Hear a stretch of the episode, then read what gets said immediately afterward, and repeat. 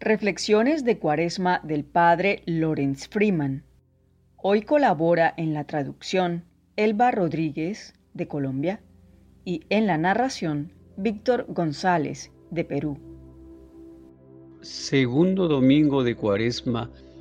En el Evangelio de hoy sobre la transfiguración, Jesús lleva a sus tres discípulos más allegados a la montaña para que puedan estar solos.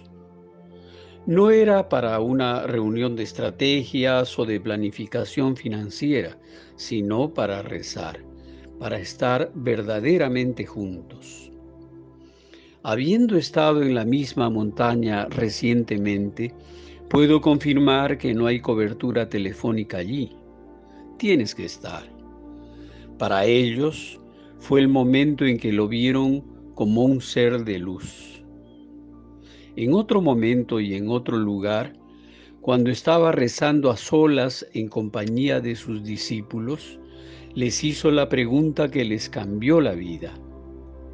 ¿Quién dicen que soy? Estaban lo suficientemente despiertos en comunidad para escuchar la pregunta en soledad. En otras ocasiones, en los Evangelios, la soledad y la comunidad tan aparentemente opuestas están integradas. Esto también se experimenta a través de la meditación regular y viviendo la comunidad que crea. La danza entre la soledad y la comunidad son dos caras de una misma moneda en la vida y son esenciales para la salud de la mente y del alma. Cuando la danza resulta y estamos saludablemente equilibrados, no tememos a la soledad ni nos sentimos atrapados por la comunidad. La vida moderna está excesivamente dirigida hacia el exterior y es demasiado ajetreada. A medida que nuestra sobrecarga de información y la demanda de respuesta instantánea aumenta, también aumenta la sensación de que estamos abrumados por todo lo que insiste en llevarse a cabo o responderse ya mismo. La comunidad, el equilibrio de la vida, los delicados grupos de apoyo de amigos y familiares sentirán la tensión si el estrés aumenta. Muchos empresarios empiezan a sacrificar inconscientemente a su familia por su carrera, antes de darse cuenta de lo que está pasando realmente con la parte más preciosa de sus vidas.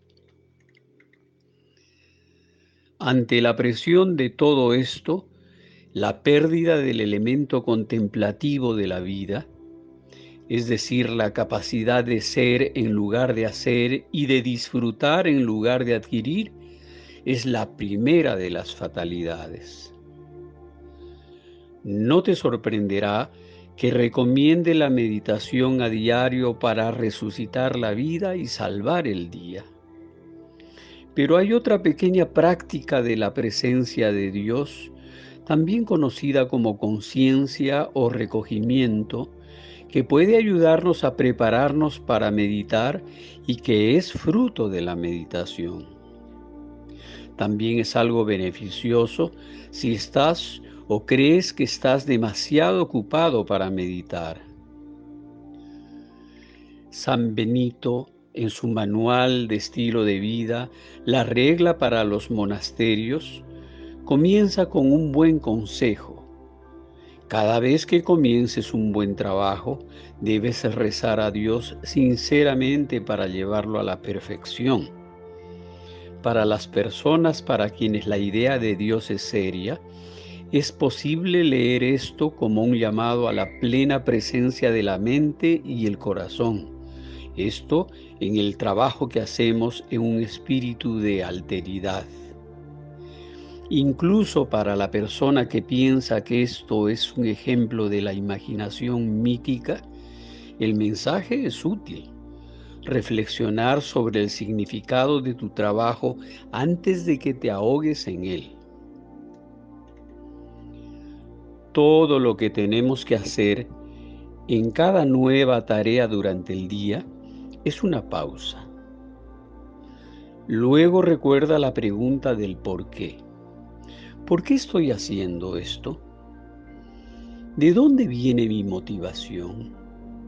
¿Puedo sentir el significado de mi trabajo como una conexión entre lo que hago y las personas que serán influenciadas por él? De esta manera nos encontramos trabajando para otros y haciendo, y aunque no sea perfecto, ciertamente será un buen trabajo.